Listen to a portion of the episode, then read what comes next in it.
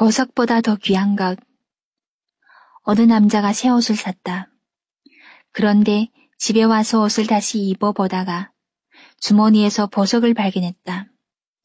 이 남자는 그것을 다시 주인에게 돌려주어야 할지 아니면 그냥 가질지를 두고 고민했다.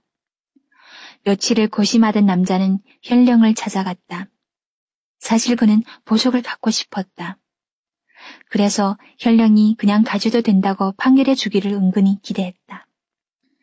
남자의 이야기를 다 들은 현령은 답변 대신 이렇게 물었다. 당신에게 자녀가 있습니까? 영문을 모르는 남자는 네, 아들이 하나 있습니다. 라고 대답했다. 그러자 현령은 말했다. 그 보석을 주인에게 돌려주십시오. 그리고 주인에게 갈 때 꼭 아들을 데리고 가십시오. 그러면 당신은 보석보다 더 귀한 것을 얻을 것입니다.